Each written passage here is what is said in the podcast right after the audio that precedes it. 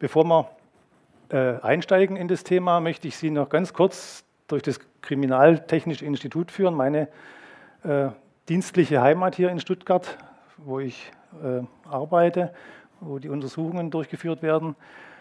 Ähm, und dann möchte ich Ihnen ein bisschen nahebringen, was sind überhaupt Textilspuren.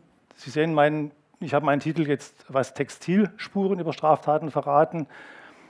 In der Ankündigung heißt das Textilfaserspuren über Straftaten verraten. Das stimmt, der, der Titel. Also ich rede hauptsächlich über Textilfaserspuren, aber ich habe gedacht, ich fasse es noch mal ein bisschen weiter, weil wir uns nicht nur mit Faserspuren beschäftigen, sondern auch noch mit ein paar anderen Dingen, was mit Textilien zu tun hat. Aber was nachher das zentrale Thema ist, sind tatsächlich Faserspuren.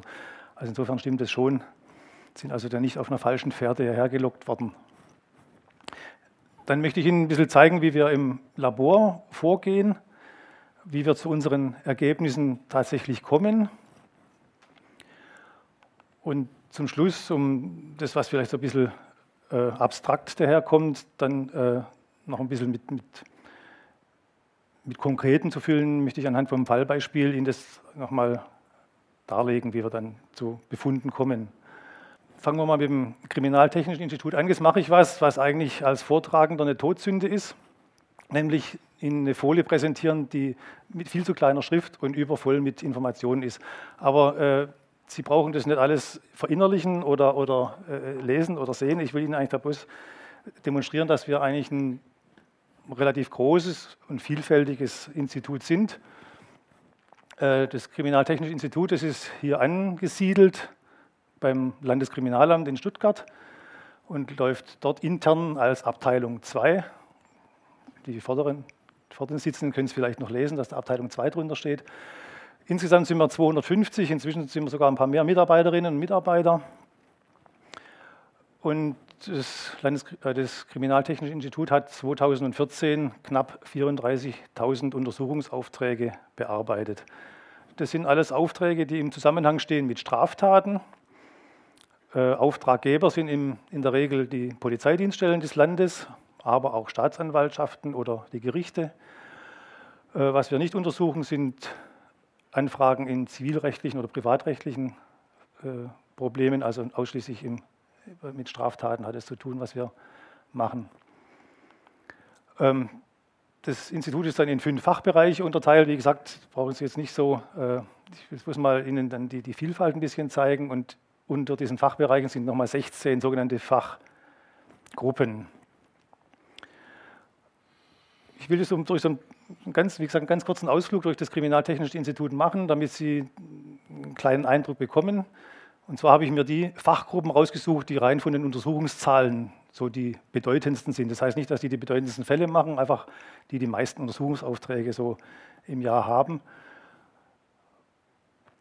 Aber vorher will ich noch äh, ein paar Sätze sagen äh, zu den Fachgruppen allgemein. In diesen Fachgruppen arbeiten absolute Spezialisten jeweils auf ihrem Gebiet. Das sind in der Regel die, die Sachverständigen, aber auch die äh, Mitarbeiter im Labor, die die Untersuchungen durchführen. Die Sachverständigen sind unabhängige Sachverständige, die nur ihrem Gewissen verpflichtet sind. Das heißt, sie unterliegen deswegen auch äh, keiner Fachaufsicht in dem Sinne, dass mein Vorgesetzter zu mir sagen könnte, der Auftrag, der muss bis übermorgen fertig sein oder da muss dieses oder jenes rauskommen. Das geht also gar nicht. Also wenn eine Untersuchung fertig ist, das entscheidet ausschließlich der Sachverständige selber. Wenn er dann zu der Überzeugung gelangt ist, jetzt ist diese Spur ausgereizt, jetzt wissen wir alles darüber, was man ähm, da herauskriegen kann.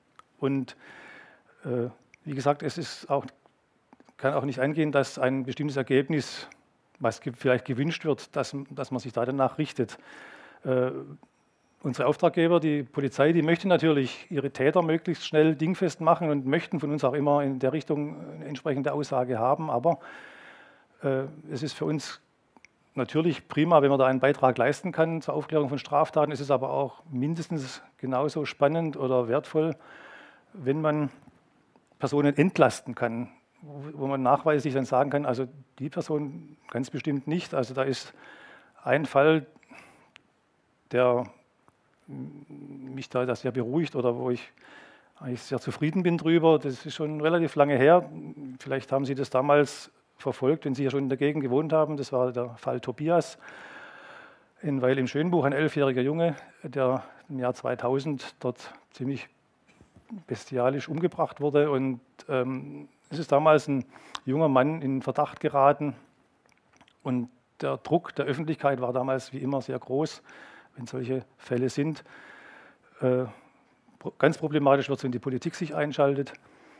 Und der Druck auf die Polizei war sehr groß. Und dieser junge Mann sollte es einfach gewesen sein. Er hat sich auch hat auch komische Aussagen gemacht. Und wir hatten Spuren, die eindeutig eigentlich gezeigt haben, äh, dass er nicht in Frage kommt als Täter. Und auch meine Kollegen von der DNA-Analyse, die hatten auch Spuren, die das auch eindeutig oder nahegelegt haben, dass er eigentlich nicht der Täter sein kann. Unsere Spuren haben den entlastet und das war, wie gesagt, eine schwierige Situation. Die Polizei ist damals beschimpft worden. Kommissar Fangnix stand da in einer großen Zeitung. Auch die Eltern hatten aus nachvollziehbaren Gründen den Wunsch herauszufinden, wer ihr Kind so furchtbar behandelt hat. Und äh, man hat den jungen Mann dann wieder freigelassen. Und wie gesagt, es waren ganz viele unzufriedene Menschen übrig geblieben damit. Und ähm, es hat dann elf Jahre gedauert, bis man den wirklichen Täter gefunden hat. Manchmal braucht man wahnsinnig Geduld. So viel zu dem einleitenden Wort vom Herrn äh, Dr. Schlott, der gesagt hat mit dem CSI und wie, das, wie schnell das immer alles geht. Also manchmal dauert es wahnsinnig lang, das hält man manchmal fast nicht aus. Und da bin ich rückblickend wirklich froh, dass wir den jungen Mann entlasten konnten und, und dass der eben nicht im Gefängnis gelandet ist, auf, ja, wo ihn viele eigentlich gerne sehen wollten. Also nicht nur die belastenden Befunde sind wichtig, auch entlastende Befunde sind, denke ich, eine ganz wesentliche Geschichte. Und da sind wir froh, dass wir da äh, als Sachverständige diesen Zwang nicht unterliegen. Ich halte es auch für eine ganz gute Einrichtung. Ich sage es mal, wir als Beamte mit dem sicheren Einkommen, wir sind nicht davon abhängig, dass unser Gehalt nur dann kommt, wenn wir, wenn wir tolle Befunde haben, sondern äh, das können wir wirklich ganz unabhängig machen, finde ich besser, als wenn das, sagen wir mal, irgendwie eine private Organisation wäre, die nur dann wieder neue Aufträge kriegt, wenn sie entsprechend ja, die Kundschaft auch zufriedenstellt. Gut, also ich habe ja gesagt, wir wollen einen kleinen Rundgang machen nach diesen allgemeinen Worten durch, durch das Institut. Als erstes möchte ich dahin, wo da oben steht Daktyloskopie. Das sind die Leute, die sich mit Fingerspuren beschäftigen. Hier mal so ein bisschen künstlerisch dargestellt, so eine schöne Fingerspur. Und das sind, ist die Fachgruppe, die tatsächlich die ähm, allermeisten Aufträge bei uns im Jahr hat. Letztes Jahr, 2014, waren es 10, knapp 10.000. Man denkt da jetzt, das weiß schon jeder, dass man Handschuhe anzieht, wenn man irgendwas anstellt, aber anscheinend äh, bleiben da trotzdem immer noch genügend äh, Fingerspuren übrig, die man bei uns untersuchen kann. Also zahlenmäßig auf jeden Fall die, mit den, die, die größte Gruppe hier im, im Haus. Nächste, da werden Sie vielleicht jetzt nicht so unbedingt drauf gekommen, Schuhspuren, ausgerechnet Schuhspuren, aber tatsächlich, äh, letztes Jahr 2014 ungefähr 5500 Vorgänge, Untersuchungsaufträge mit Schuhspuren. Hier sehen Sie mal so links eine Schuhspur von einem Tatort, wo Spur 1 steht rechts ein Schuh, den man bei einem Verdächtigen äh, sichergestellt hat. Da hat man dann in der Mitte noch so einen Vergleichsschuhabdruck gemacht. Und ich verstehe nichts von Schuhspuren, das ist nicht mein Gebiet, aber so laienhaft würde ich jetzt sagen, also das ist eigentlich individuell, was man da sieht. Also ich würde jetzt sagen, ja, das war genau der Schuh, der den Abdruck gemacht hat. Also solche Dinge machen die Schuhspurenleute.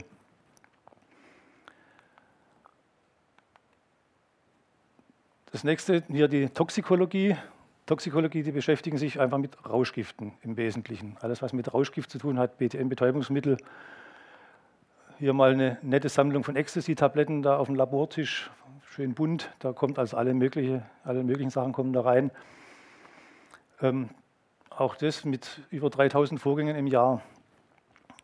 Von den Auftragszahlen her ein ganz großes Arbeitsgebiet.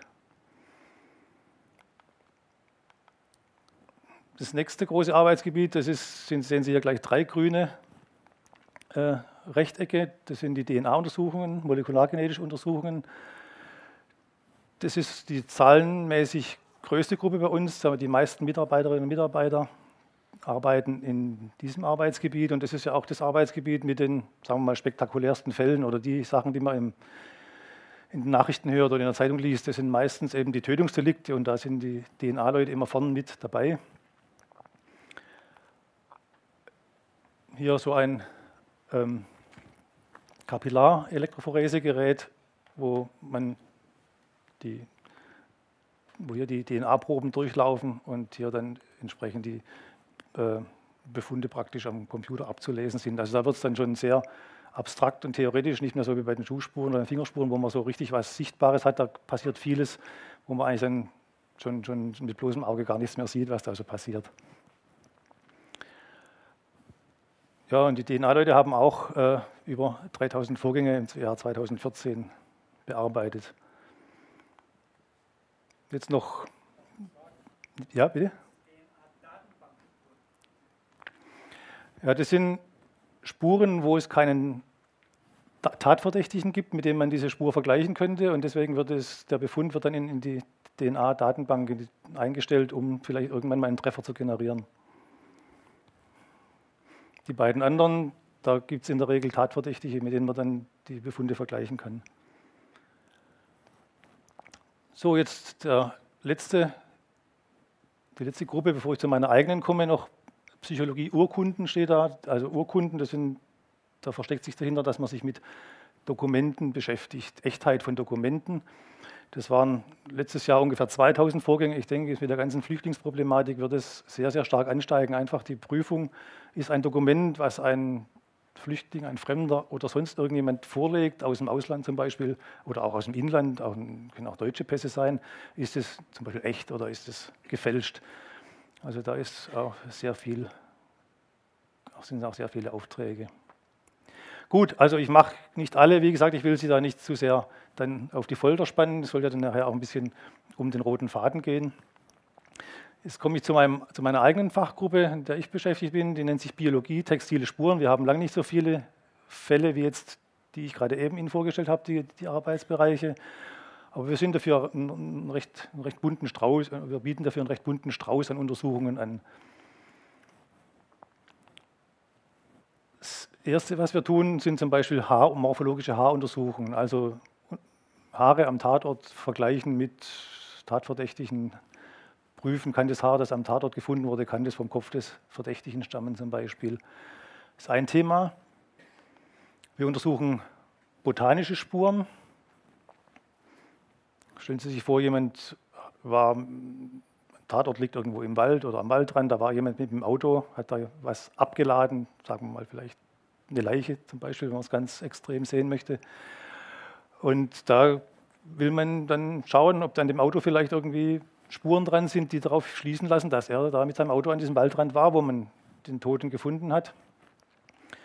Äh, und da sind dann halt in den Reifenprofilen möglicherweise Pflanzenreste drin oder auch an Kotflügel oder sonst wo. Das Spezielle an der Geschichte ist, dass es selten ganze Pflanzen sind oder so wie man es im Biologiestudium halt kennenlernt, wo man die ganze Pflanze mit Blüten hat und die ganzen Merkmale, sondern so Pflanzenfragmente. Also schon auch schon sehr speziell, da dann was rauszufinden ganz eng damit zusammen. Erdspuren, also das ist meistens eine Mischung, wenn in so einem Profil vom Autoreifen oder auch im Profil vom Schuh äh, etwas zu finden ist. Meistens eine Mischung aus botanischen Sachen, manchmal auch irgendwie kleine zoologische Reste und dann eben auch Erde, mineralogische Untersuchungen. Das machen wir also auch. Das ist jetzt so die Fraktion Biologie. Und dann sind wir jetzt endlich bei den Textilfasern angekommen, was ja auch heute das Thema ist. Und da sehen Sie schon, dass ich Sie ein bisschen mit dem Titel des Vortrages auf die falsche Pferde gelockt habe. Also der rote Faden habe ich es ja genannt. Aber Fäden, das ist eigentlich was, was ja viel zu dick ist. Also mein, mein Faden, den Sie da sehen, das ist so ein Wollfaden. Mit dem könnten Sie also auch was stricken, einen Socken oder sowas. Aber das ist nicht das, was wir als, als Spur haben. So ein Faden, der besteht ja aus, der ist ja gezwirnt, besteht aus mehreren Litzen und die Litzen, die sind wieder gezwirnt, gesponnen, aus Einzelfasern dann gesponnen. Und das, was wir suchen, das sind wirklich die Einzelfasern, also die kleinsten Untereinheiten aus so einem Faden. Und die sehen Sie also jetzt hier auf diesem Bild, so ein Schwarm an einzelnen Fasern. Und ja, so eine einzelne Faser, die ist vielleicht so ein Hundertstel Millimeter dick. Also müssen Sie 100 nebeneinander legen, bis Sie einen Millimeter haben. Also die sind dann schon richtig klein. Und so ein Faden, der ist ja mit dem bloßen Auge ja ohne weiteres sichtbar. Also wir schauen mikroskopisch kleine Spuren an. Aber ich denke, das kann man, brauche ich kein so großes, schlechtes Gewissen haben, dass ich Sie mit dem Faden in den roten Faden in den Vortrag gelockt habe. Und es geht dann wirklich um so ganz kleine Fasern. Äh, man kann sich sowieso unter diesen Einzelfasern erstmal so als Laie nicht so allzu viel vorstellen. Was wir auch untersuchen, sind Textilbeschädigungen. Da ist oft die Frage, was äh, ist an diesem Textil? Ist das ein Riss oder ist das ein Schnitt? Und wenn ein Schnitt kommt, dann dieses Messer des Verdächtigen zum Beispiel als Urheber in Betracht oder ist es eine Schere und so weiter. Auch ein interessantes Gebiet. Ja, und was jetzt relativ neu ist, das nennen wir Bild-Textil-Vergleich. Da sehen Sie jetzt hier ein Bild aus einer Überwachungskamera von einer überfallenen Tankstelle und hier die Jacke, die man einen Kollegen von uns angezogen hat, der sich dann versucht hat, so ähnlich hinzustellen wie der Mensch da in, in, dem, in der Tankstelle. Und jetzt die Frage, die Jacke, die man beim Verdächtigen sichergestellt hat, ist es die Jacke, die, die man da auch auf diesem Bild sieht? Und das ist ein relativ stark wachsendes Gebiet. Ich sage fast zu meinem Leidwesen, nimmt es ja stark zu. Überall sind die Überwachungskameras. Ich finde es schon schlimm. Aber für solche Zwecke kann man es natürlich dann wieder auch gut ausnützen. Ja, heute Abend, ja, wir haben also nur 600 Vorgänge im Jahr, also können mit den anderen zahlenmäßig nicht so mithalten. Das heißt aber nicht, dass es uns langweilig ist. Also wir sind insgesamt 17 Personen, die da in, dem, in der Fachgruppe arbeiten, es sind sechs äh, studierte Biologen und elf Labormitarbeiterinnen, chemisch-technische, biologisch-technische, landwirtschaftlich-technische, medizinisch-technische Assistentinnen, die da bei uns tätig sind. Also und uns wird das ganze Jahr nicht langweilig. Heute Abend jetzt soll es eben um die Textilfasern gehen. Über alle anderen Gebiete könnte man auch, einen, denke ich, einen abendfüllenden Vortrag halten. Aber heute jetzt eben die Textilfasern. Ja, dann bin ich bei meinem ersten Punkt durch. Jetzt möchte ich Ihnen bisschen erklären, was sind überhaupt Textilspuren, was haben die für Eigenschaften, worauf muss man achten.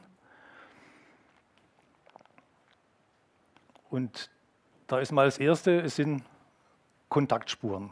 Also man muss einfach miteinander in Kontakt kommen und damit diese Textilfasern von einem Kleidungsstück zum Beispiel auf das andere übergehen. Wie zum Beispiel hier in diesem netten uralten Bild. Da kann man sich das jetzt ja vorstellen, wenn so ein Kontakt stattfindet, dass es aus diesem roten Pullover auf die Bluse der Dame rote Fasern übergehen, von aus der braunen Hose vielleicht auf die Jeanshose gehen Fasern über und zurück natürlich auch von dem karierten Kleidungsstück auf den Pullover. Passiert bei allen Kontakten. Ich merke das manchmal in der Diskussion mit Menschen, wenn ich darüber rede, dass wir über, Straftat, also über Straftaten reden und dass man da mit Textilspuren was machen kann, ja, dass das nur bei Straftaten äh, übertragen wird, ist eigentlich klar. Das ist natürlich überall, wo ich mit Textilien drankomme, da bleiben auch diese Fasern irgendwo übrig oder bleiben da zurück, auch wo sie jetzt da sitzen auf ihren Stühlen. Wenn wir das vielleicht nachher dann an, genau angucken würden, könnten wir vielleicht schauen, der ein oder andere, wo er heute Abend gesessen hat. Ja, und sie sind auch äh, kaum vermeidbar. Also sobald man Kleidung anhat, und das hat man ja in der Regel, wenn man irgendwo unterwegs ist, dann hinterlässt man da auch Spuren. Wenn Sie in der S-Bahn sitzen, in einem Auto sitzen, überall, wo man mit etwas in Kontakt kommt. Also auch wenn man jetzt zum Beispiel wie so ein Täter vielleicht, der irgendwo in einen Lichtschacht reinkrabbelt oder sich einer, einem Eisenstangen vorbeizwängt oder hier jetzt, was, wie wir es da dargestellt haben, dass er über so eine Mauer klettert. Das wäre natürlich auch eine interessante Ecke, wo man die Faserspuren finden könnte. Oder hier, das ist so ein Bild, das mag ich so gern. Es sind sicher einige hier in einem Alter, die solche Autos gar nicht mehr kennen, äh, wo man so ein schönes Ausstellfenster vorne hat. Aber stellen Sie sich jetzt vor, da hätte jemand die Scheibe eingeschlagen und greift also durch, dann ist es natürlich auch ein, ein toller Platz, wo man wo dann so Faserspuren dann übrig bleiben, wo dann auch die Polizeibeamten dann dran denken sollten, dass man da vielleicht die Spurensicherung auch macht. Ja, nächste Eigenschaft, sie sind kaum sichtbar. Ich habe es ja vorhin schon gesagt, sie sind ziemlich klein, also so je nachdem Zehntels Millimeter, ja, ganz dicke, die sind auch mal ein Hundertstel Millimeter, ganz dicke, die sind auch mal ein Zehntel Millimeter, aber das sind dann mehr so Teppichfasern oder sowas in der Richtung. Oder im Auto hinten die Kofferraumauskleidung, das sind oft so grobe, grobe Sachen. Ich habe hier mal so ein, so ein feines Gestrick in, abgebildet und das sind so die Maschen, die man da sieht und da sind halt so ein paar Fasern drauf. Also kaum sichtbar mit dem Mikroskop können wir sie natürlich äh, sehr schön sehen, das ist kein Problem. Das Schöne ist, dass es für einen Täter dann, dadurch, dass sie so klein sind, der sieht sie auch nicht, der kann sie auch nicht gezielt entfernen oder auch gezielt vermeiden. Da hat er also ein echtes Problem. Und für uns ist das Problem, gezielt zu sichern sind sie dann halt auch nicht. Da muss man halt immer nachdenken, was ist passiert, wo könnten denn die Spuren jetzt sein äh, und muss dann die Spurensicherung entsprechend gestalten, dass man auch an den Stellen eben die Sicherung macht, wo die Fasern wirklich sind. Und dann ist noch was, das ist ein bisschen lästig. Ich habe da mal hingeschrieben, vergänglich, so als Schlagwort. Das heißt, wenn irgendwo Spuren sind, die gehen auch wieder verloren. Also wenn die einmal irgendwo dran gekommen sind, bleiben die da nicht für alle Ewigkeit, sondern die gehen auch wieder verloren. Einfach durch den normalen Gebrauch, aber auch durch Reinigung. Und das ist jetzt mal so ein hypothetisches Bild, das kann also mal so, mal so aussehen, aber wenn ich von 100% Spuren angehe, zum Zeitpunkt, ausgehe, vom Zeit, zum Zeitpunkt Null, dann ist einfach nach einer bestimmten Zeit nicht mehr viel übrig. Das heißt, die Spurensicherung sollte natürlich möglichst schnell passieren. Was aber auch hier mit Absicht so ist, dass also die Kurve die, die Nulllinie nicht erreicht. Also man kann auch nach relativ langer Zeit noch Spuren finden, wenn es entsprechend gut läuft. Das heißt, man sollte also nicht äh, das, die Flinte zu früh ins Korn werfen und sagen, da ist sowieso nichts mehr dran, das ist zu lang her oder das hat ja jemand schon mal gewaschen. Guck mal erstmal, schau mal, manchmal ist dann doch noch was. Aber je früher man natürlich dem, den Spurenträger in die Finger bekommt und dann da Untersuchung machen kann, umso besser ist es natürlich für uns. Ja, wie diese Kurve verläuft, ob die so steil verläuft oder vielleicht ein bisschen flacher, das hängt davon ab, wie das Kleidungsstück aussieht. Das ist mal so eine ganz grobe Skizze.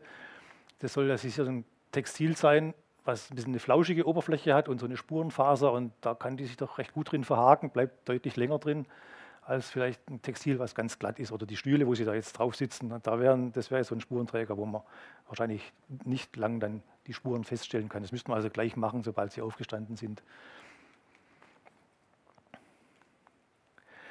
Wie kommt man an die Spuren? Das ist äh, seit eh und je, seit man Faserspuren, Textilfaserspuren untersucht, macht man das mit Klebeband.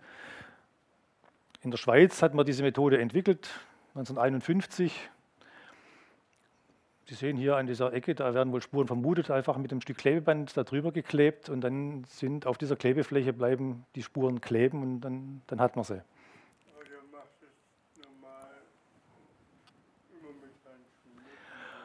Ja, das haben Sie also richtig gesehen. Das ist auch der Unterschied 1951. Da war man noch relativ unbedarft und hat es einfach so mit, mit, ohne Handschuhe gemacht. Heute geht es natürlich gar nicht mehr ohne Handschuhe weil unsere DNA-Kollegen würden uns mächtig schimpfen, wenn wir das äh, anders machen, oder auch, auch die, Kollegen, die Polizisten draußen, weil wir würden ja DNA-Spuren hinterlassen, wenn man das mit unbekleideten Händen macht. Und das wollen wir natürlich überhaupt nicht. Deswegen 2015 Unterschied zu 51 Schutzanzüge.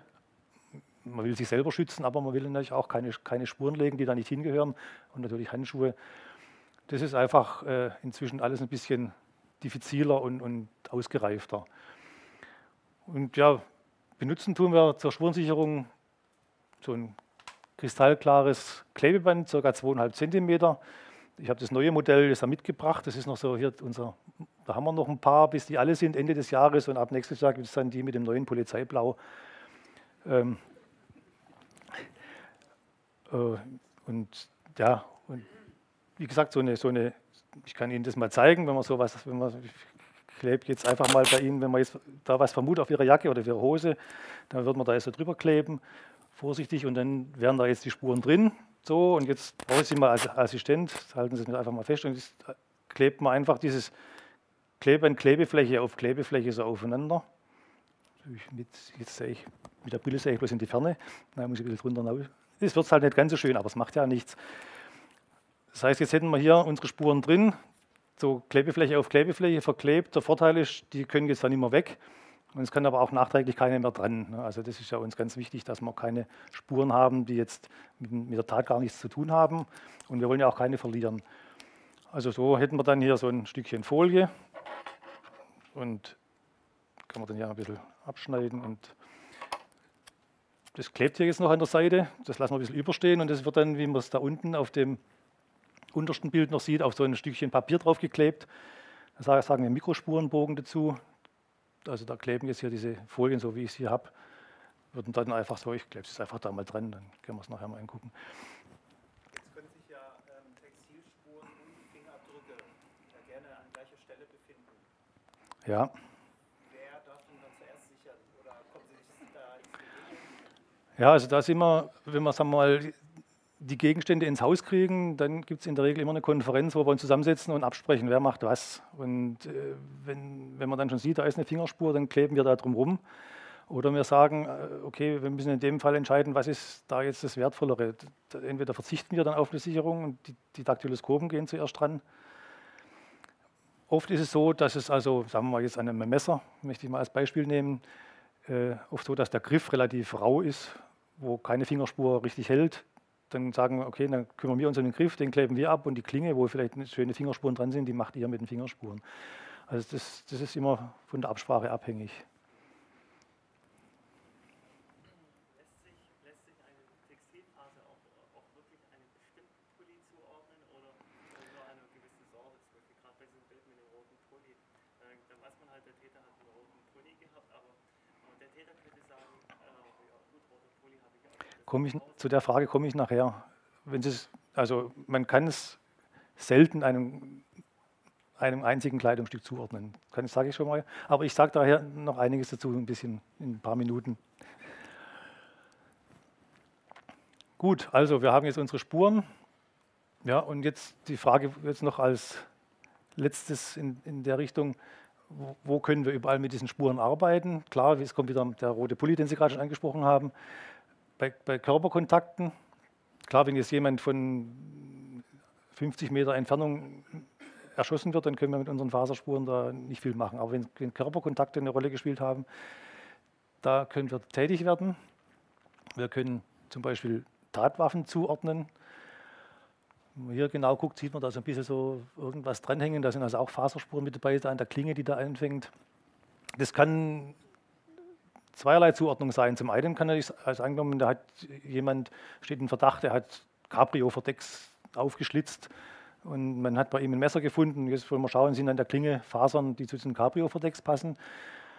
Also ist es das Tatmesser oder wir können aber auch äh, versuchen zuzuordnen, gehört das Messer einer bestimmten Person, hat er das in, in der Tasche rumgetragen. Ne? Also da auch entsprechend kommen da Faserspuren an dem Werkzeug oder an dem Gegenstand, die ja, aus der Tasche stammen von, von dem Verdächtigen.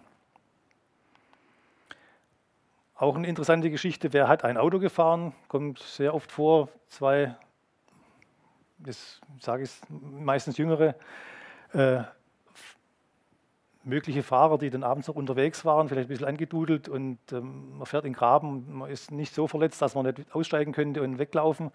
Und hinterher war es keiner, beziehungsweise es war dann äh, einer, den man da kurz vorher erst kennengelernt hat und wo man aber nicht, gar nicht weiß, wie der heißt. Und dem hat man dann das Auto so lange überlassen, während man selber hinten saß. Also da kann man zum Beispiel dann solche Aussagen überprüfen, wenn, er, wenn dann derjenige, dem das Auto gehört, sagt, ja, ich habe da hinten gesessen, aber hinten sind gar keine Spuren von ihm, sondern nur auf dem Fahrersitz zum Beispiel. Also da kann man sehr schöne äh, Untersuchungen machen, also die Fahrerfrage klären ja, allgemeinen Kontakten, Fußgänger mit, mit, mit Kraftfahrzeugen. Da passiert es dann öfter, wenn noch so Kunststoffteile dran sind wie an dem, dass dann auch äh, das ein bisschen anschmilzt und dann richtig Fasermaterial in diesem Kunststoff kleben bleibt, richtig eingeschmolzen wird. Das sind also dann sehr charakteristische Spuren.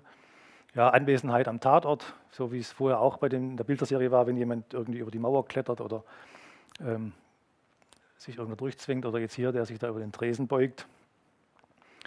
Ja, und jetzt ist noch äh, was ganz Spezielles. Äh, tatrelevante Spuren bei unbekannten Tätern, das ist so, sagen wir mal, die Königsdisziplin und die geht auch nicht immer. Ist, die Frage wird häufig an uns herangetragen, jetzt ist es wieder, muss ich so drastisch sagen, ist es wirklich ein, eine tote Person, die irgendwo gefunden wird. Und jetzt die Frage, find, finde doch mal an dem Opfer Fasern, die vom Täter stammen. Damit wir wissen, was der anhatte, damit man vielleicht ähm, da gezielt danach gucken kann. Und das ist natürlich schwierig. Woher sollen wir wissen, äh, welche Spuren da vom Täter stammen? Ich sagte es Ihnen ja vorhin schon, Faserspuren, die entstehen eigentlich immer, wenn Sie irgendwo in der S-Bahn sitzen, nehmen Sie was mit, wenn, ihr, wenn Sie Ihre Kleidung irgendwo in eine Garderobe hängen, da hat Sie vielleicht Kontakt mit anderen Kleidungsstücken, nehmen Sie was mit. Welche ist da jetzt vom Täter, die man da äh, auf dem Opfer vielleicht findet? Also da braucht man ein bisschen Glück und auch ein bisschen ja, ein bisschen Ahnung von der ganzen Geschichte. Man, hat, man kann das schon machen, ist aber wahnsinnig aufwendig. Also man muss im Prinzip, wenn man, es muss einem irgendwas auffallen, vielleicht gerade wie jetzt hier, farblich, so was schönes Rotes, oder es muss irgendwas relativ viel da sein, wo, dass man sagen kann, Mensch, das ist vielleicht, der Kontakt ist noch nicht so lange zurück, äh, ist noch was ganz Frisches. Und dann muss man als erstes mal prüfen, wenn man so eine Spur hat, wo man denkt, das könnten Täterspuren sein, kommt die nicht wirklich aus dem Bereich des Opfers. Das heißt, man muss dann zu dem Opfer in die Wohnung gehen oder ins Auto oder sonst irgendwas und schauen, kommen die Spuren da sonst noch vor? Und wenn sie da sonst noch vorkommen, dann kommen sie aus dem Opferbereich. Dann ist es, kann man es vergessen. Aber wenn sie nicht vorkommen, dann ist es doch ein, ein Hinweis, dass es vom Täter stammen könnte. Und das ist, können Sie sich schon vorstellen, ist eine ziemlich aufwendige Geschichte. Das machen wir also nicht bei allen Fällen. Und es muss halt einfach auch gut laufen. Also man braucht da ein bisschen gute Voraussetzungen dazu. Also wenn, es im Krimi heißt, wir haben da äh, Faserspuren vom Täter gefunden, dann frage ich mal als woher wissen die das jetzt? Das, also so ohne weiteres geht es nicht. Gut, das sind mal so ein paar äh, Informationen zu Textilspuren, dass Sie da so ein bisschen das mal so, so ein Gefühl dafür bekommen. Und jetzt will ich Ihnen mal so zeigen, wie wir dann im Labor wirklich vorgehen und wie wir da zu unseren Ergebnissen kommen. Das erste sind die Materialien, die wir haben. Also hier sind wir wirklich bei den Faserspuren. Das ist dieser Mikrospurenbogen, den ich Ihnen schon vorhin da im kleinen Bild mal so angesprochen habe. Da stehen jetzt also ein paar Informationen drauf, wo, wer hat es gemacht, wann und so weiter. Und hier so eine kleine Skizze. Äh, ist hier war, war eine Hose, die man da offensichtlich abgeklebt hat. Steht auch noch hinten, also die Rückseite der Hose. Insgesamt vier Folien, also untere Hosenbein, obere Teil, auch hier von der anderen Seite. Was man da schon mal sieht, ist, äh, da steht ja auch Jeanshose, blau und die Folien, die sehen ja auch schon ziemlich blau aus. Also was da ganz massiv mit drin ist, ist natürlich das Eigenmaterial. Also da sind nicht nur die Spuren von irgendwas anderem, sondern natürlich auch das, das, das Material von dem Kleidungsstück selbst ist auch mit drin. Ja, und dann steht hier Raub, vielleicht hat, ist der beraubt worden, hat ihm, die, die, die, hat ihn bedrängt, den Geldbeutel aus der Hosentasche gezogen. Und jetzt hat man einen Verdächtigen und der hat so rote Handschuhe und jetzt ist halt die Frage, findet man vielleicht Fasern, die zu den Handschuhen passen, irgendwo in diesen Folien von der Hose. So, das wären so unsere Materialien. Also in der Regel haben wir gesicherte Spuren in Form von Klebefolien, so wie wir sie hier da auch gemacht haben, und am besten ein Originaltextil, das wir uns dann auch anschauen können, dass wir wissen, aus was besteht denn das überhaupt. Also das Erste, was wir machen, ist, wie gesagt, anschauen, aus was besteht das Textil, das der mögliche Spurenverursacher, also Materialanalyse. Und da will ich Ihnen jetzt einfach mal so ein paar Fasermaterialien zeigen, wie denn die so, so aussehen können. Die wenigsten von Ihnen werden es gesehen haben. Das sind also mikroskopische Aufnahmen jetzt alles. Und wie gesagt, so ein, ein Hundertstel oder, oder Zweihundertstel Millimeter ungefähr dick. So eine Baumwollfaser hier als erstes. Ähm, die sieht so ein bisschen aus wie so eine Bandnudel, ne, wenn man sich die so anschaut so, und ein bisschen so verdreht. Also die kann man unter Mikroskop sehr schön erkennen. Wenn man da ins Mikroskop schaut und, kennt, und, und hat Erfahrung, sieht man sofort, aha, Baumwolle.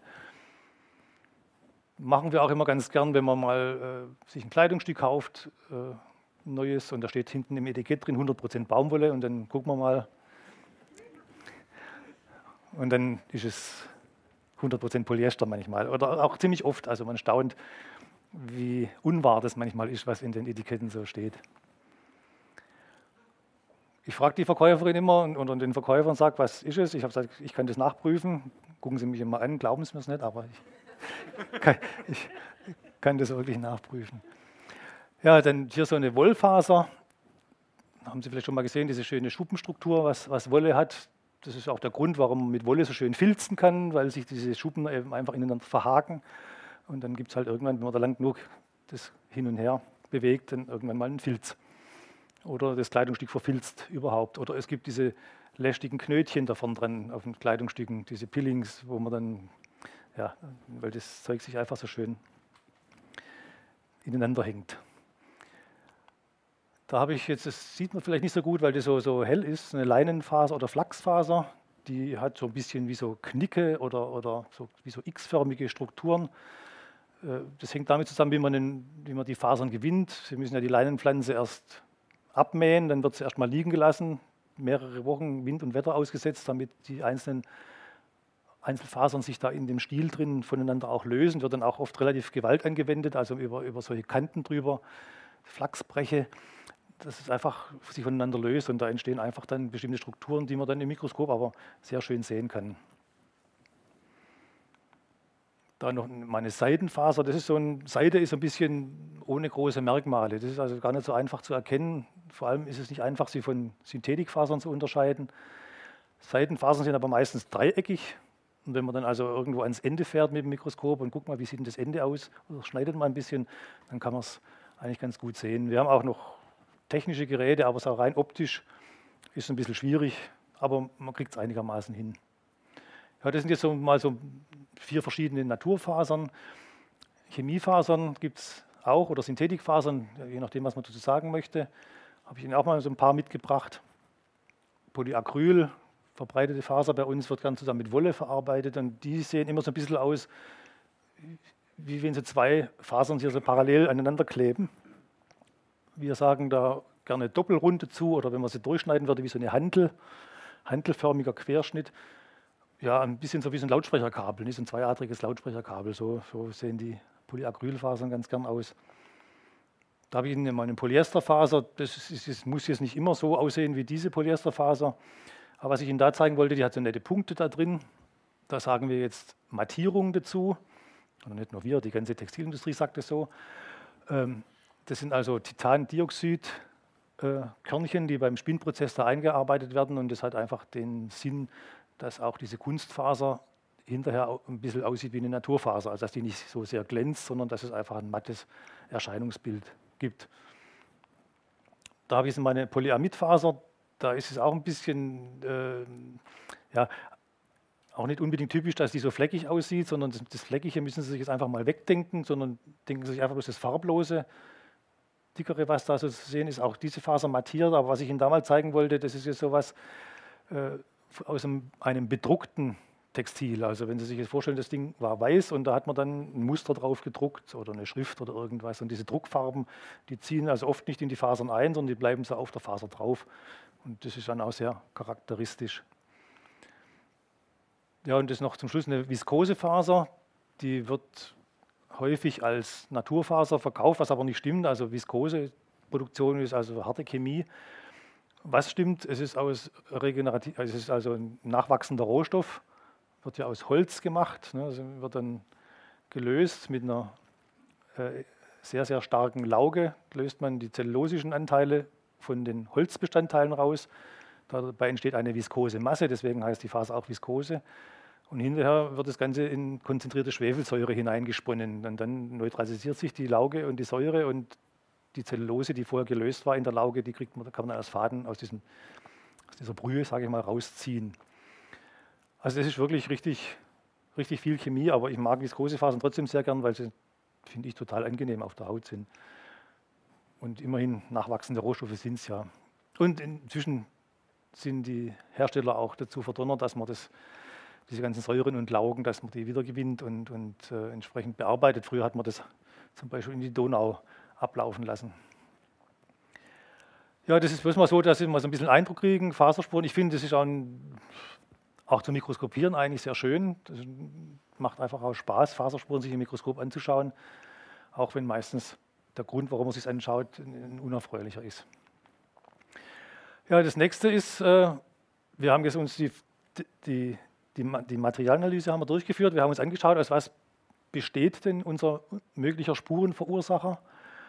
Und dann haben wir uns Fasern rausgesucht, zum Beispiel irgendeine schöne rote Faser aus diesem roten Faden oder aus diesen roten Handschuhen. Und die werden jetzt gezielt unter dem Mikroskop in diesen Klebefolienabzügen gesucht. Und das ist ein ziemliches Geduldsspiel, ziemliches Gefummel. Ähm, man sieht ja hier in diesem Spurenbogen, der da liegt, da fällt eine, die liegt da jetzt auch gerade drunter. Und da wird jetzt wirklich Millimeter für Millimeter werden jetzt diese Folien abgesucht nach diesen Faserspuren. Dann darf man nicht äh, so hippelig sein, da muss man also ein bisschen so in sich ruhen, muss ja, äh, ein entsprechendes ruhiges Wesen mit, mitbringen, sollte ausgeschlafen sein, sonst findet man das nie. Und man braucht ungefähr so eine gute halbe Stunde, bis man so eine Folie durchgeschaut hat. Ein Streifen. Also schon, deswegen geht es auch nicht so schnell, unser, unser Ja, wir äh, machen das unter dem Auflichtmikroskop. Das heißt also, man guckt oben auf die Folie drauf, was man so, so ein Mikroskop wie, wie er da hat. Ungefähr 30-fache Vergrößerung, das ist noch nicht so wahnsinnig viel. Und wie gesagt, vollflächig wird es dann durchgeschaut.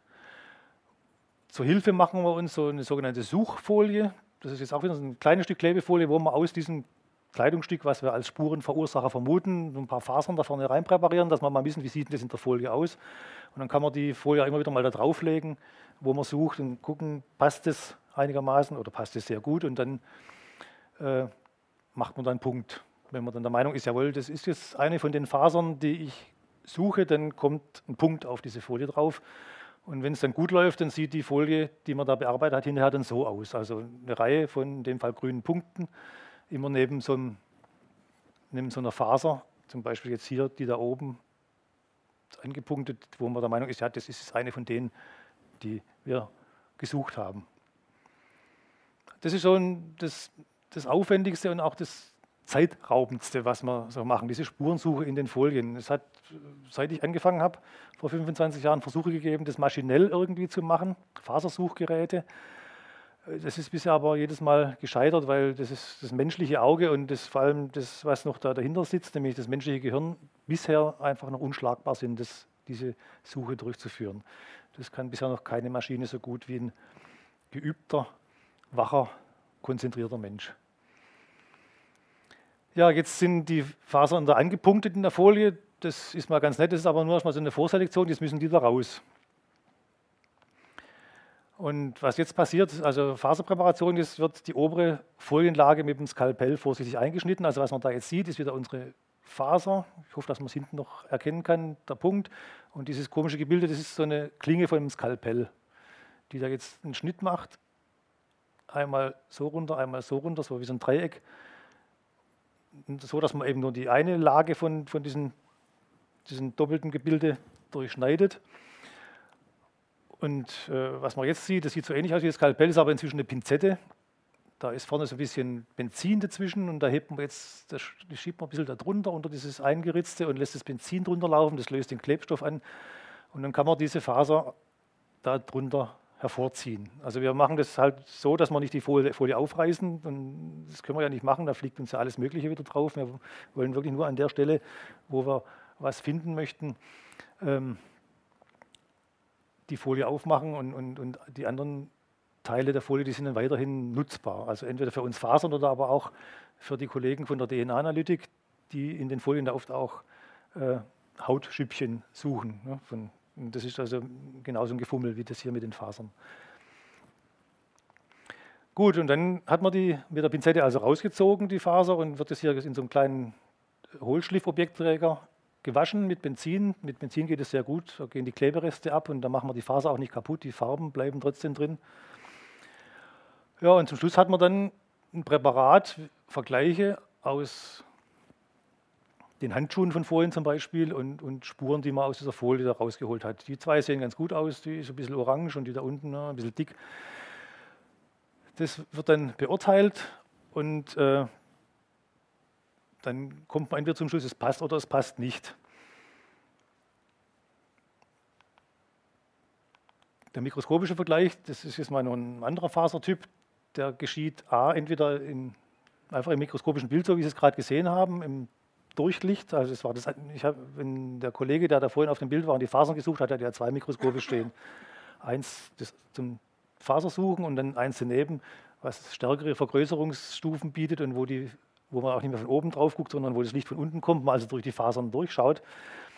Und da hat man also viel mehr Möglichkeiten noch, um das zu beurteilen.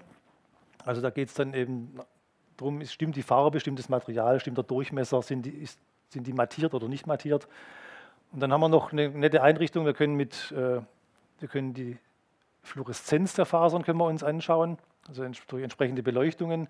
Ich weiß nicht, ob Sie das schon mal gesehen haben, wenn Sie irgendwo eingekauft haben und an der Kasse hat man Ihren Geldschein unter irgendein so blaues Licht runtergelegt.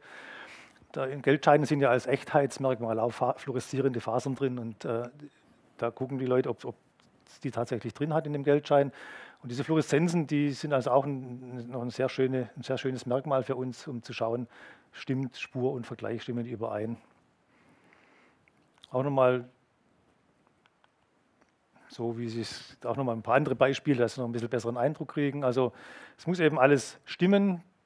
Wie gesagt, Durchmesser, Farbe, dass die jetzt beide so, so schön geknickt sind, so verdreht, das ist, hat man natürlich so nebeneinander hin präpariert, dass es ein bisschen äh, gut aussieht. Aber es gibt, es kann also ganz, ganz unterschiedlich aussehen.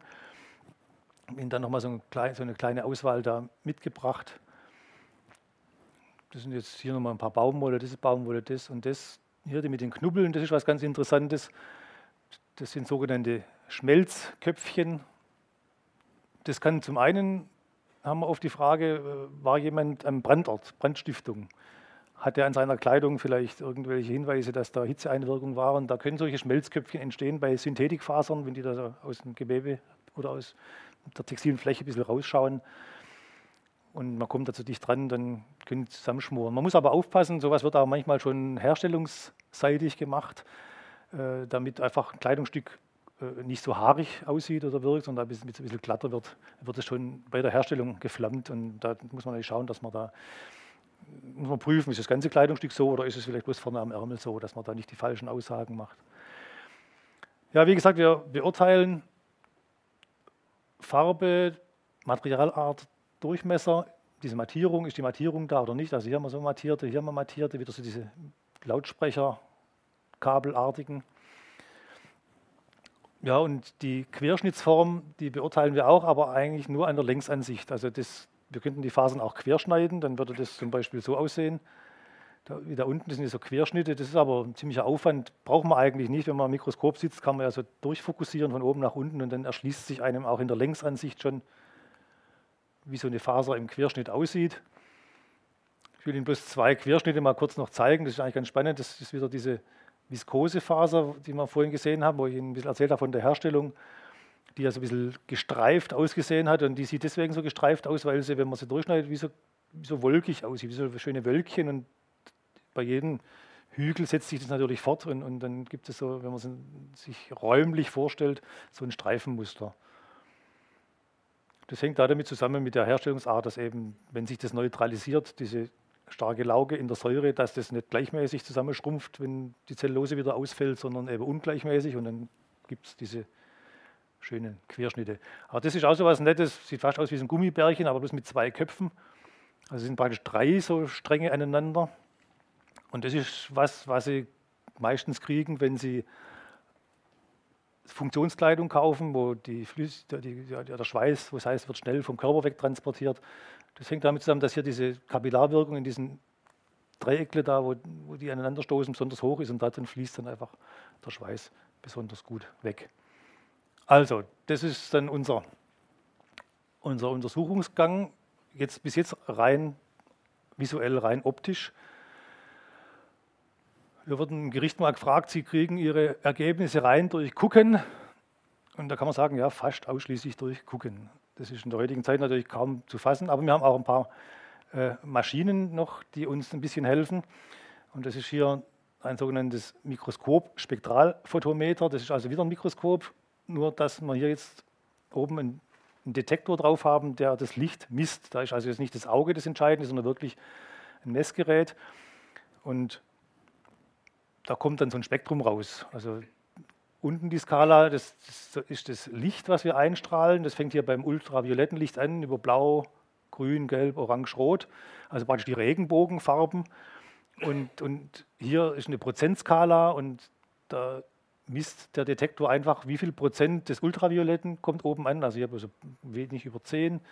Und hier beim Roten, da kommt fast 100 Prozent oben an. Äh, und das ist halt abhängig von der Faserfarbe. Die eine Farbe lässt die einen Spektralfarben durch, die andere die anderen und dann äh, entsteht da so eine schöne Kurve. Und äh, wenn wir jetzt eine Spur haben, das rote, die von irgendeinem Kleidungsstück stammt und der Vergleich, die aus, aus unserer möglichen Spurenquelle stammt, oder vom, die Spur vom Spurenträger, sage ich mal allgemein, dann sollten die halt so, wie man es hier sieht, vom Verlauf her übereinstimmen. Und da zeigt sich, dass das, was wir im Labor gesehen haben, wenn wir sagen, das stimmt überein im Labor, dann sagt die Maschine in 98 Prozent nichts anderes. Also das wäre jetzt hier so ein Spektrum, da würde man sagen, ist positiv. Und wenn es dann so aussieht, da sieht man schon auch wieder der Vergleich aus unserem Textil und die Spur, die wir da gefunden haben, das muss man dann sagen, nee, das passt also nicht. Also das nochmal, um unseren optischen Eindruck nochmal hier zu bestätigen oder zu widerlegen.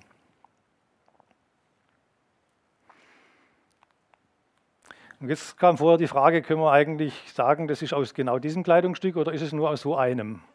Also kann ich das jetzt einem Kleidungsstück meine Spur individuell zuordnen oder äh, nur so einer Art? Und da ist klar, ich kann es natürlich, weil jedes Kleidungsstück ja kein individuelles Stück ist, sondern meistens in in größerer Stückzahl hergestellt wird, es eigentlich nicht individuell zuordnen. Trotzdem, weil so, wenn das, trotzdem hat es einen Wert, das möchte ich Ihnen jetzt gleich mal zeigen, weil sonst bräuchten wir das im Gerichtsverfahren ja gar nicht einführen, die, die, die Faserspuren.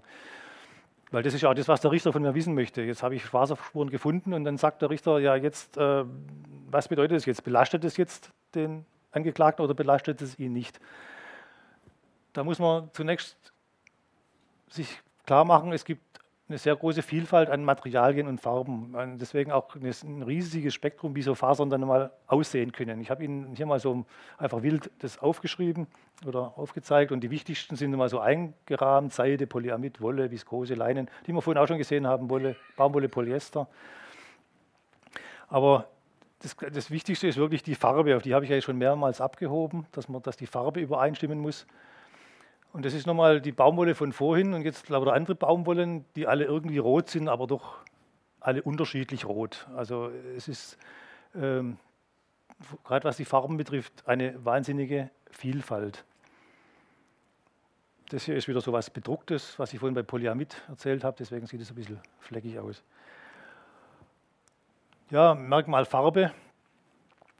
Und das ist auch wieder, was ich auch schon vorhin sagte, der Faktor Mensch, der einfach wahnsinnig gut Farben unterscheiden kann. Ein geübter Farbenseher, der kann bis zu 20 Millionen Farbtöne unterscheiden. Das sind auch die Lackierer, Karosserielackierer, da wundert man sich auch, was die hinbekommen.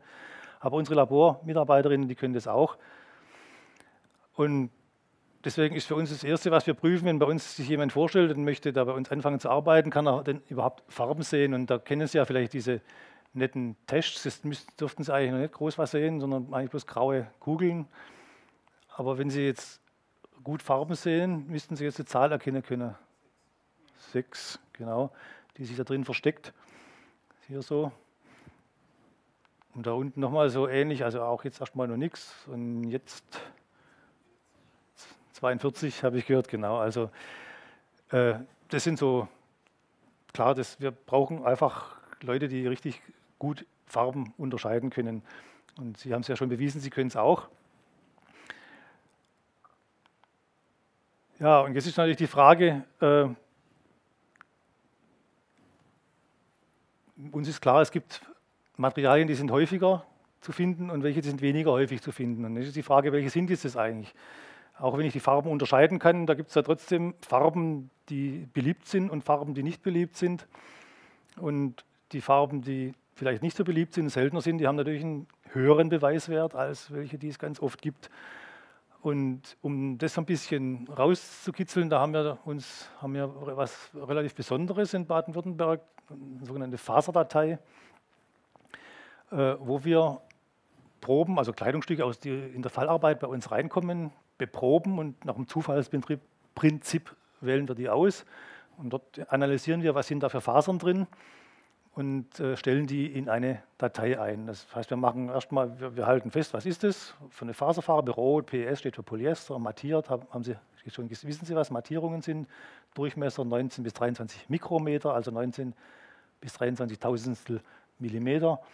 Querschnitt rund. Das ist aber noch nicht so richtig das, das Spannende, das ist eigentlich bloß so, damit man es einigermaßen in, in Ordnung kriegt. Wir haben dann auch für jedes, was wir da beproben, äh, eine Materialprobe, die wir hinterlegen. Und äh, das wird, wie gesagt, in die Datei eingestellt. Und da kann man dann mal als erstes so statistische Auswertungen machen. Das ist ganz nett, äh, zeigt uns aber nur, ob wir wirklich eine repräsentative Stichprobe haben oder ja, dass wir auch die Datei auch wirklich benutzen können. Und zum Beispiel, wenn man jetzt, habe ich letztes Jahr, dieses Jahr habe ich noch keine gemacht, mal schaut, was ist denn jetzt an Materialien in unserer Datei drin, stellt man fest, da haben wir 40 Prozent aller unserer Fasern, die wir drin haben, sind Baumwollfasern. Und nächste, die nächste Fraktion sind dann schon Polyesterfasern. Ich denke, wenn Sie selber aus eigener Erfahrung können Sie das bestimmt bestätigen. Also man hat gern Baumwolle, was man trägt. Und, aber Polyester ist eigentlich auch sehr stark. In den USA würde das Verhältnis andersrum aussehen. Also in den USA ist, die, ist der Polyester viel, viel stärker vertreten. Man sieht aber auch andere Sachen wie Leinen, hier 0,3 Prozent Seide. Also es gibt also schon mal Materialien, die sind schon rein von der, von der Faserart schon selten. Jetzt, das gleiche kann man mit Farben machen. Was meinen Sie, was ist schon die häufigste Farbe? Schwarz. Sonst? Blau, weiß. Ja, also wenn man von Weiß absieht, was hier wirklich den größten Batzen hat, aber Weiß ist in dem Sinn keine Farbe. Alle weißen Textilien, auch fast weiße, das was ich anhabe, sind unter Mikroskop einfach farblos. Die haben einfach keine Farbe, da guckt man einfach durch, durchsichtig. Deswegen ist Weiß, das steht bei mir hier da farblos, also, aber wenn man als erste richtige Farbe ist tatsächlich schwarz, das was gerade so am en vogue ist. Es macht uns das Leben ein bisschen schwer. Uns wäre es lieber, die Leute würden sich bunter anziehen, weil die anderen Sachen, die sind einfach viel schöner unter dem Mikroskop zu untersuchen. Gut, aber das ist, wie gesagt, muss mal so zu prüfen, sind wir mit unserer Datei, stimmt die so einigermaßen oder, oder ist sie wirklich repräsentativ? Was eigentlich das Spannendere ist, wir können das sagen wir, so einen Spektrenvergleich machen. Ich habe das ja vorhin schon gezeigt. Der letzte Schritt in unserer Analyse ist, ein Farbspektrum zu fahren. Diese Spektren, die kann man auch abspeichern in der Datei und dann können wir eine Recherche machen und können schauen, jetzt habe ich eine Spur, die zum Kleidungsstück des Verdächtigen passt, auf dem Opfer gefunden und jetzt will ich wissen, äh, diese Spur, diese Fasern sind in meiner Datei schon drin und wenn ja, wie oft? Ist es also was Seltenes oder was weniger Seltenes? Und dann in allermeisten Fällen geht es genauso aus, wie man das hier sieht. Wir haben unsere Spurfaser, die rote in dem Fall, und die ähnlichste Faser in der Datei drin. Die ist zwar ähnlich, aber nicht übereinstimmend, sodass wir sagen können, also ein exakt gleiches Material haben wir in unserer Datei bisher noch nicht gehabt.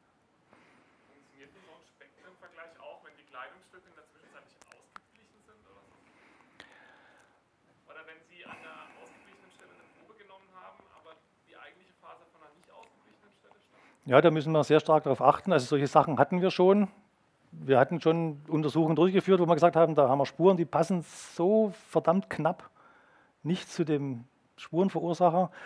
Äh, das muss aber davon stammen. Und dann muss man nochmal gucken. Also in der Regel versuchen wir, wir haben ja auch Kleidungsstücke von Geschädigten, von Opfern, und da versuchen wir dann schon unsere Vergleichs, also die, die nicht total kaputt zu schneiden. Das heißt, unsere Vergleichsproben dann irgendwo hier so an so einer Tasche innen drin am Saum zu nehmen, wo natürlich nicht so viel Licht drankommt wie vielleicht am Rücken oder so.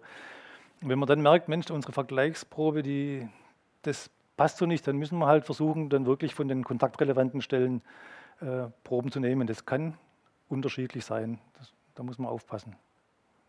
Das stimmt. Wobei in der, in der Datei drin ähm, das ist natürlich nur eine Momentaufnahme von so einem Kleidungsstück. Wenn ich, wenn ich fünf Kleidungsstücke kaufe, Sie kaufen eins und ich kaufe eins, bei mir ist es das absolute Lieblingsstück und Ihnen gefällt es irgendwie nach einmal anziehen eigentlich gar nicht mehr, liegt dann drei Jahre im Schrank. Bei mir ist 17 Mal gewaschen worden. Die beiden, obwohl das mal gleiche Kleidungsstücke waren, die werden sich wahrscheinlich nach der Zeit unterscheiden. Also, da kann man deswegen so, äh,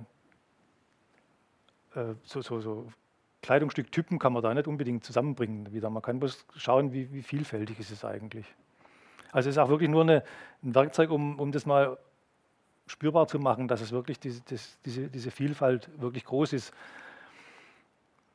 Aktuell haben wir da jetzt knapp ja, sagen wir 2600 Textilien berücksichtigt und 7000 und ein paar zerquetschte Faser, Fasern aus diesen Textilien. Klar, warum sind es mehr Fasern? Die meisten Textilien, wenn ich mich umschaue, sieht man schon, die bestehen nicht nur aus einem Fasertyp, sondern da sind meistens zwei, drei, vier Fasertypen in einem Textil verarbeitet, deswegen mehr Fasern als Textilien. Ich muss aber äh, als Bezugsgröße kann ich nur die Textilien nehmen, statistisch, weil wenn ich ein Textil habe mit drei Fasertypen, dann muss ich auch erwarten, dass immer alle drei Fasertypen miteinander verbreitet werden oder irgendwo hinterlassen werden. Und wenn ich sie statistisch auswerten will, darf ich ja nur ungekoppelte Ereignisse miteinander verrechnen. Und wenn die gekoppelt sind, was ja ein Textil ist oder was verschiedene Fasertypen aus einem Textil ja wären, die wären gekoppelt, die dürfte ich also nicht miteinander verrechnen. Also, jetzt habe ich das mal geprüft, ist dieses in meiner Datei schon drin und kann sagen, ne, unter, 6, unter 2600 Textilien waren jetzt solche Fasern noch nicht. Das ist jetzt mal ein gewisser Hinweis. Aber zugegebenermaßen, das ist, ist noch nicht so wahnsinnig spannend. Wenn das der einzige Beweis ist, den man in so einem Verfahren hat, dann tut sich ein Richter schwer, ne? weil 1 zu 2600, das ist, es gibt ja dieses Kleidungsstück trotzdem mehrfach. Aber immerhin ist es ein Anhaltspunkt. Aber spannend wird es natürlich, wenn ich jetzt eine Kombination habe von Fasertypen. Jetzt habe ich vorhin von dem, was ich Ihnen gezeigt habe, unser Anhaltspunkt, diese Klebefolien von der Jeanshose und die roten Handschuhe. Da habe ich jetzt die roten Fasern von den Handschuhen vielleicht auf der Jeanshose. Jetzt hatte der Verdächtige aber auch noch einen blauen Pullover an. Und von diesem blauen Pullover finde ich jetzt wieder Polyacryl, ne, Lautsprecherkabel, finde ich jetzt auch noch welche auf unserem Geschädigten. Und jetzt mache ich wieder meine Recherche und beide Fasertypen finde ich in meiner Datei nicht. Dann sind beide in seltener als in weniger als ein von 2600 Textilien zu finden, wenn die Datei repräsentativ ist. Und dann darf ich das ja miteinander mal nehmen. Das heißt, eine, dass ich zufällig solche Textilien, dass die zufällig zusammentreffen, das wäre dann schon, hätte schon, wenn ich da Wahrscheinlichkeiten ausrechnen möchte, das also dann weniger als 1 zu 6 Millionen, dass, dass sowas zufällig zusammentrifft. Hätte ich dann die Wahrscheinlichkeiten. Spannend wird es natürlich dann, wenn ich jetzt noch einen dritten Fasertyp habe, jetzt hätte ich vielleicht noch von dem von der Kleidung des Geschädigten auf der Opferkleidung auch noch was, dann kann ich ja das Ganze, was dann wieder ungekoppelt ist, dann darf ich es nochmal damit mal nehmen, dann ist eigentlich, dass diese Kombination irgendwie zufällig auftritt, ist dann schon so eine Wahrscheinlichkeit, die im Milliardenbereich liegt. Und das wollte ich Ihnen äh, eigentlich damit zeigen, dass man eigentlich den Beweiswert von Faserspuren, wenn es ein guter Befund ist, unter guten Befund verstehe ich halt, dass man möglichst nicht nur eine Komponente hat, sondern mehrere, dass der viel, viel größer ist, als man so gemeinhin sich vorstellt. Und das Zweite natürlich auch, dass wir halt immer schauen müssen, dass wir mehrere Faserkomponenten bekommen äh, und nicht nur mit, mit einer Faserkomponente. Geht nicht immer, manchmal hat man halt bloß ein Textil, was man suchen kann, aber wenn es geht, versuchen wir immer, solche Kombinationen irgendwie hinzubekommen. Gut, das soll es jetzt gewesen sein. Jetzt endlich zum Fallbeispiel, wo Sie bestimmt schon längst drauf warten. Ähm, um das Ganze nochmal, was eher so abstrakt war, ein bisschen mit, mit der Realität zu füllen. Ja, das geht um ein Tötungsdelikt, wo die Textilspuren, ich habe da jetzt ein bisschen großspurig geschrieben, Aufklärung eines Tötungsdeliktes, also wir haben einen, Anteil damit, dazu geleistet. Es äh, geht um, es ist schon ein bisschen, liegt schon ein bisschen zurück. Ich kann Ihnen hier keine total aktuellen Fälle zeigen, schon gar keine, die wo die Verfahren noch laufen. Ich muss auf jeden Fall abgeschlossene Verfahren nehmen, aber das ist auch ein Fall, der sehr viele Aspekte eigentlich ganz schön zeigt. Ähm, das geht um, ein, um, eine junge Frau in Balingen, die am 22. Mai eines Jahres verschwunden ist. Wurde also wurde das letzte Mal gesehen mit ihrem Arbeitskollegen, da war sie mittags Pizza essen und danach hat man sie nicht mehr gesehen. Die Frau hat in die war eine polnische Staatsbürgerin, hat in Balingen ein paar Jahre gearbeitet. Das Arbeitsverhältnis war ähm, ausgelaufen. Sie hatte ihre Wohnung schon aufgelöst, die gesamte Barschaft abgehoben von der Bank. War mit dem Mann noch mal essen und dann hat man sie äh, nicht mehr gesehen. Am 3. Juni, zwölf Tage später, ist im Ammersee, was ja nicht in Baden-Württemberg liegt bekanntlich, sondern in Bayern, eine unbekannte Frauenleiche aufgetaucht. Und das hat dann recht lang gedauert, bis zum 5. Juli, bis man festgestellt hat, ja, das ist tatsächlich die Vermisste aus Balingen. Ähm, und jetzt konnte man mit, na, mit, mit, den Untersuchungen anfangen. Also man hat schon lang, länger vermutet natürlich, die äh, Balinger Kollegen, die haben natürlich gleich, äh, wenn, wenn, irgendwo unbekannte Tote auftauchen, da wird ja als erstes immer geprüft, hat man irgendwo Vermisste. Und am 5. Juni stand es dann fest, das ist tatsächlich die Vermisste aus Balingen. Hier ist so die Fundsituation.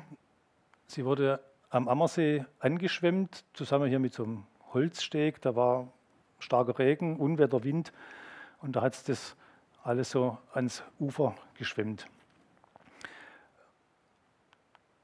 Sie war ziemlich stark verschnürt oder gefesselt, kann man fast sagen, beschwert mit solchen Betonplatten und hier mit so einer weißen Schnur, die Beine zusammengebunden, Arme zusammengebunden. Karabinerhaken war da noch mit drin. Ja, und hier ist die, die, die Situation. Also es war ein Stückle Ufer vom Ammersee, wo man nicht drankommt, also unzugänglich, sumpfig, schilfig, morastig, also einfach angetrieben vom Wind. Und äh, man konnte dann noch sehen, wo die, diese Betonplatten immer wieder auf dem Boden aufgestoßen waren und weiter weg war dann irgendeine tiefere Stelle, wo man annimmt, dass sie ganz gezielt dort äh, versucht wurde abzulegen, damit sie da einfach versinkt, damit sie keiner findet. Und deswegen hat die Polizei auch gesagt, es muss jemand sein, der sich einfach mit der Morphologie oder mit der, der auskennt von dem See. Äh, wahrscheinlich ein Taucher, der einfach unter Wasser weiß, wo, wo die tiefen Stellen sind. Das war so die, die Theorie. Ja, jetzt äh, hat man angefangen zu ermitteln und wie das halt auch im Krimi immer so ist, am, zuallererst guckt man im persönlichen Umfeld, in der Verwandtschaft, in der Bekanntschaft. Deswegen ist ja bei uns auch das geflügelte Wort, wenn Sie Angst haben, Opfer eines Verbrechens zu werden, haben Sie das nicht im dunklen Wald, sondern haben Sie es daheim auf dem Sofa.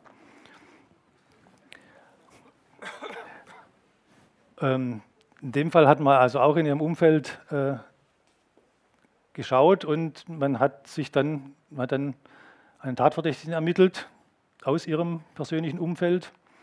Das war ein Kollege, Arbeitskollege, ein ehemaliger Arbeitskollege von ihr. Und es war genau der, der mit ihr da essen war, an dem 22. Mai, das er als letztes gesehen hat. Er war offensichtlich an einer Beziehung mit dem Opfer interessiert. Sie war da aber nicht so begeistert, also mehr als essen gehen wollte sie eigentlich da nicht. Und er war Taucher. Es gab auch Zeugenaussagen äh, vom Nachbarn, die gesagt haben, also nach dem Verschwinden dieser Frau, da hätte er ganz intensiv seine Taucherausrüstung da vor der Garage abgespritzt oder abgestrahlt. Und deswegen haben wir als erstes dann, ja nicht als erstes, das war dann als zweites, deswegen hat man als erstes mal in seiner Wohnung geschaut, was, was man da so alles findet. Das war dann mal so ganz interessant. Man hat einen Kassenzettel gefunden vom Baumarkt, einem örtlichen Baumarkt, und der hatte waren drei Preise drauf. Allerdings konnte man nicht sehen, was für ein Artikel war, waren nur die Preise drauf. Aber ein Preis hat zu so einer Schnur gepasst, ein Preis zu so einem Karabinerhaken und ein Preis zu, zu drei so Betonplatten.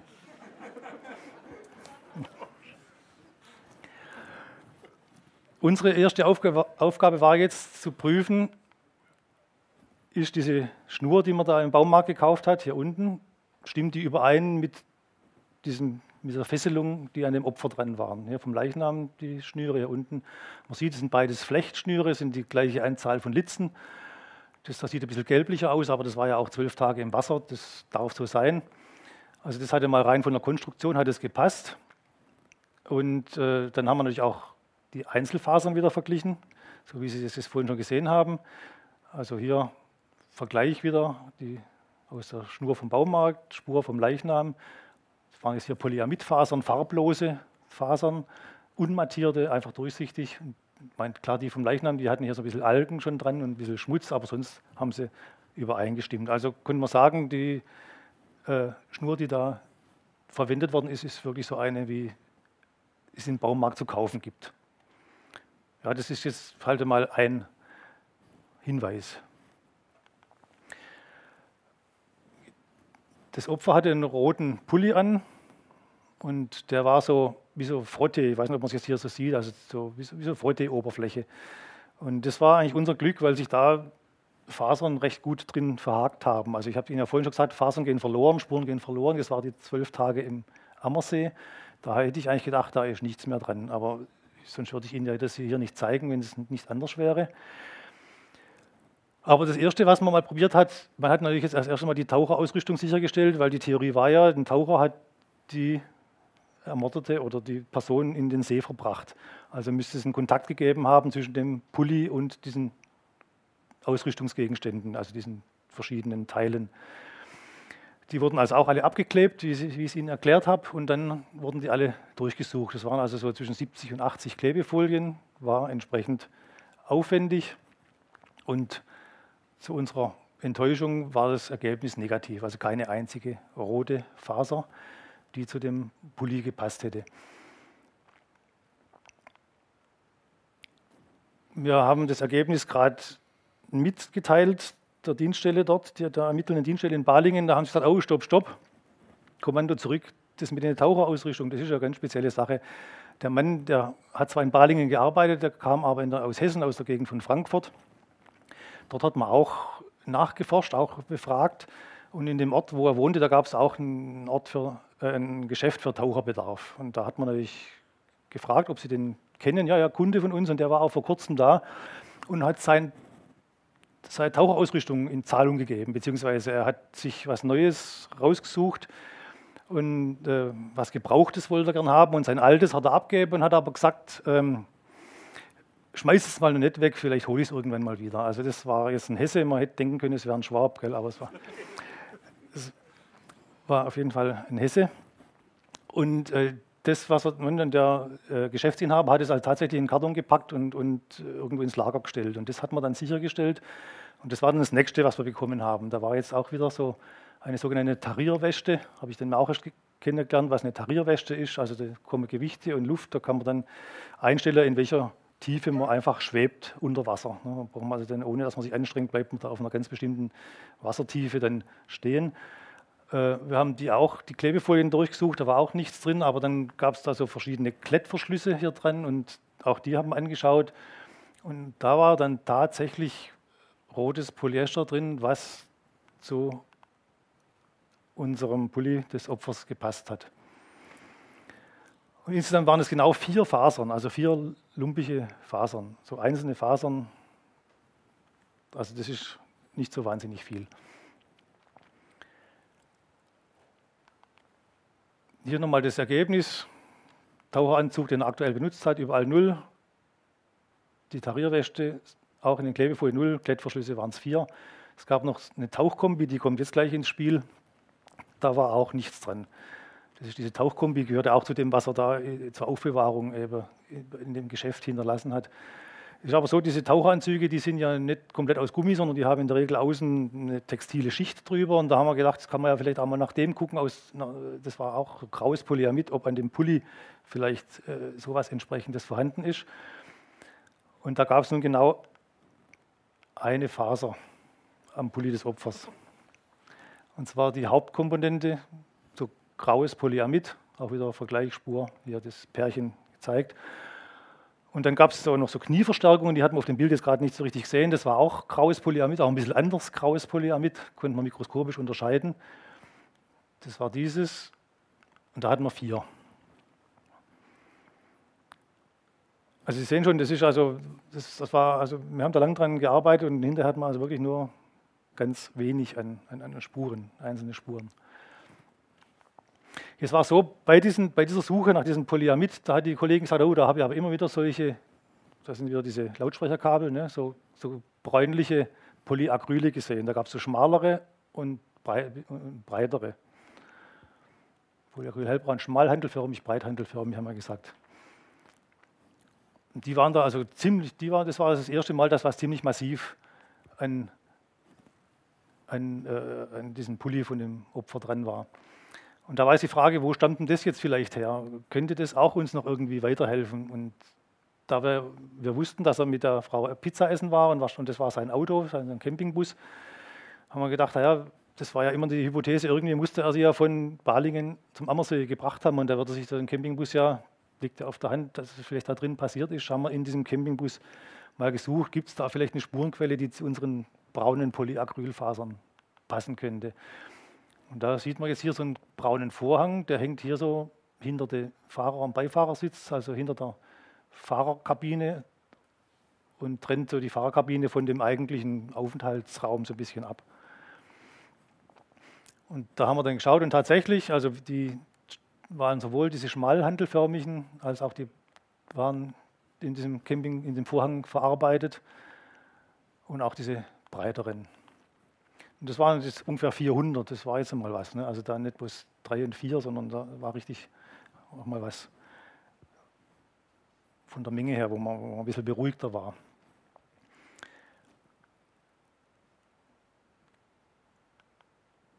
Jetzt war natürlich die Frage, wir wussten, sie ist mit dem Mann Pizza essen gewesen. Sie war in dem Auto vielleicht auch als Beifahrerin drin. Kann sie sich das nicht einfach, Sie haben sich da vorhin gesehen, wie dieser Vorhang da hinter dem Beifahrersitz hängt. Vielleicht hing der da so halb drüber. Beim Einsteigen ist sie da entlang gestreift und das war jetzt ein ganz normaler Kontakt, wo sie mit dem mitgefahren ist, hat mit einer Straftat überhaupt nichts zu tun.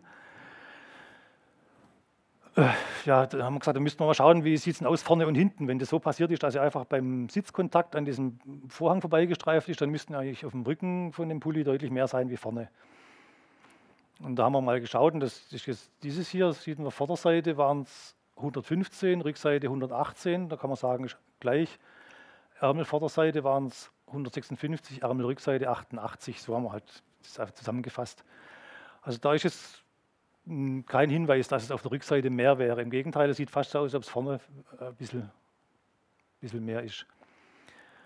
Die Jeanshose haben wir auch untersucht auf diese braunen Acrylfasern, da war fast nichts. Auf der Vorderseite 4, auf der Rückseite 0. Das habe ich vorhin gesagt, dieser Pulli, der war wie so ein bisschen Frotte, da sind, das war so ein guter Spurenträger. Da sind die Fasern einfach viel besser hängen geblieben. Bei der Jeans sind die im Wasser einfach abgegangen. Im Pulli, der Pulli hat sie festgehalten. Das war Glück von der Geschichte. Wir haben dann noch geschaut, wie es könnte ja auch möglich sein, dass das da jahrelang schon hängt ist, dieser, dieser Vorhang. Und die Fasern, die sind da einfach, der war langsam mürbe und die sind einfach runtergerieselt und der ganze Beifahrersitz war voll. Da hätte sie sich das ja vielleicht auch holen können, indem sie da auf dem Beifahrersitz einfach sitzt. Dann hätten wir da aber auch vorne hinten einen Unterschied finden müssen. Deswegen haben wir mal den Beifahrersitz auch angeschaut. Da waren jetzt hier bloß auf der Kopfstütze 14, auf der Lehne 17, auf der Sitzfläche 8 das sind so wenige, da kann man eigentlich da nicht, äh, da kriegt man das Spurenbild, was wir da oben gefunden haben, nicht mit in Einklang. Also es passt einfach nicht. Also das, diese Spuren, die kann sie sich nicht auf dem Beifahrersitz geholt haben. Also deswegen gehen wir davon aus, es gab einen direkten Kontakt zwischen diesem Vorhang und der Frauen wahrscheinlich. Ich stelle mir das so vor, war sie da drin halt irgendwie eingewickelt oder, oder zugedeckt beim Transport.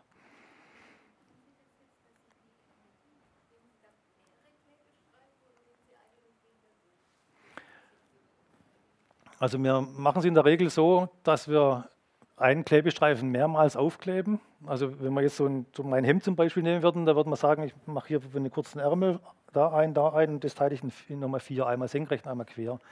Und da klebe ich dann mit einem Streifen und sammle praktisch die auf, die auf, auf, auf dem Stückchen sind, die sammle ich zusammen.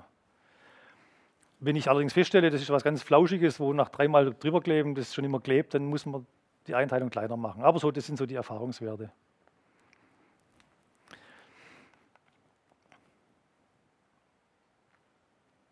Das war jetzt auch nochmal so, der, mal zu, zu, schauen, was ist jetzt auf dem Vorhang eigentlich drauf. Da kommt es hauptsächlich auf die da unten an, wenn der Kontakt da war, Vorhang, Pulli.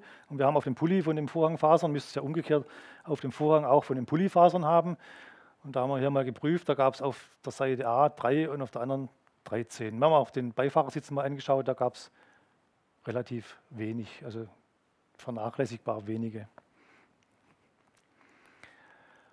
Und jetzt, letzter Punkt, Sie haben es also gleich geschafft. Ähm, was wir auch noch geschaut haben, jetzt äh, muss ja diese, diese Spurenmenge, die wir gefunden haben, die muss irgendwie dazu passen, was aus so einem Kleidungsstück auch rauskommt. Es gibt also Textilien, da geht wahnsinnig viel ab und da gibt es welche, so, ein, so, ein, so manche so Regenkittel, so Kleider, da geht fast nichts ab. Und das haben wir natürlich auch nochmal überprüft. Machen wir ein kleines Experiment. Wir haben kleinen, kleines Stück Stoff, spannen wir über den Stuhl und dann reiben wir einfach mal darüber mit den Textilien und kleben das dann hinterher ab und gucken, wie viel ist denn da so drin.